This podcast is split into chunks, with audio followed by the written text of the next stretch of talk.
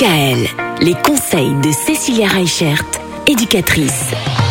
Cécilia, tout au long de cette semaine, vous avez choisi de laisser la parole à une spécialiste de l'orientation, qui est Christine Schmuck, euh, qui tient la bulle à Mulhouse, euh, la bulle dont, on va reparler euh, d'ailleurs cette semaine, mais qui est une grande spécialiste de l'orientation. Et en ce mois de juin, c'est important l'orientation parce qu'il y a Parcoursup. Et Parcoursup, quand on choisit après le lycée de faire une licence, on obtient une réponse qui est la réponse oui, si. Alors qu'est-ce que c'est ça? Comment ça fonctionne?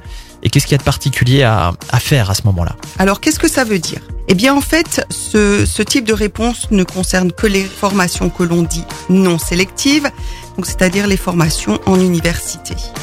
S'il y a eu oui, si, c'est que la commission d'examen de candidature a estimé que le jeune n'avait soit pas toutes les connaissances, toutes les compétences, ou que son profil bac ne correspond peut-être pas à la formation demandée.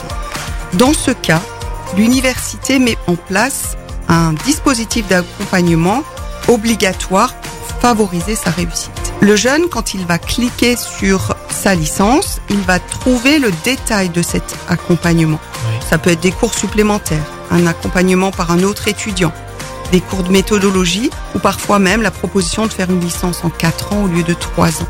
Le jeune, à partir du moment où il valide ce vœu, parce qu'il veut absolument faire ça, eh bien, il accepte la contrepartie Dans qui est constructive pour lui, qui est tout à fait dans son intérêt, d'avoir cet accompagnement obligatoire. S'il ne veut pas suivre cet accompagnement, il ne pourra pas suivre la licence. Parcoursup, on en parle tout au long de cette semaine avec vous, Christine Schmuck de La Bulle à Mulhouse. À demain À demain. Retrouvez l'ensemble des conseils de DKL sur notre site internet et l'ensemble des plateformes de podcast.